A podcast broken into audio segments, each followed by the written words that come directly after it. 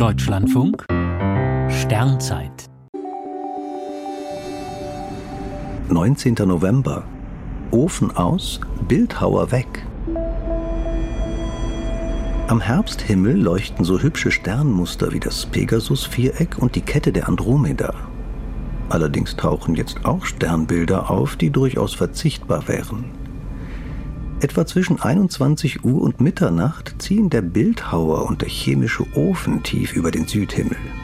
Selbst von einem perfekt dunklen Standort aus sind in dieser Himmelsgegend nur eine Handvoll schwacher Sterne zu erkennen.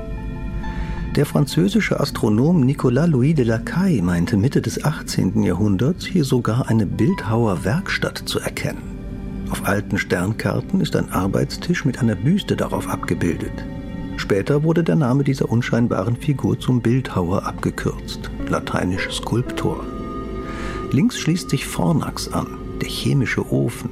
Der bessere deutsche Name wäre wohl Schmelzofen. Allerdings scheint der himmlische Ofen ohnehin aus zu sein. Die Sterne dieser Figur sind zwar leuchtkräftig, aber sehr weit entfernt, daher erscheint auch diese Gegend äußerst blass. Louis de Lacaille hat einige Zeit am Kap der Guten Hoffnung verbracht, etwa 10.000 Sterne des Südhimmels vermessen und etliche Nebelobjekte kartiert. Doch für einen Eintrag in die Geschichtsbücher hätte das kaum gereicht.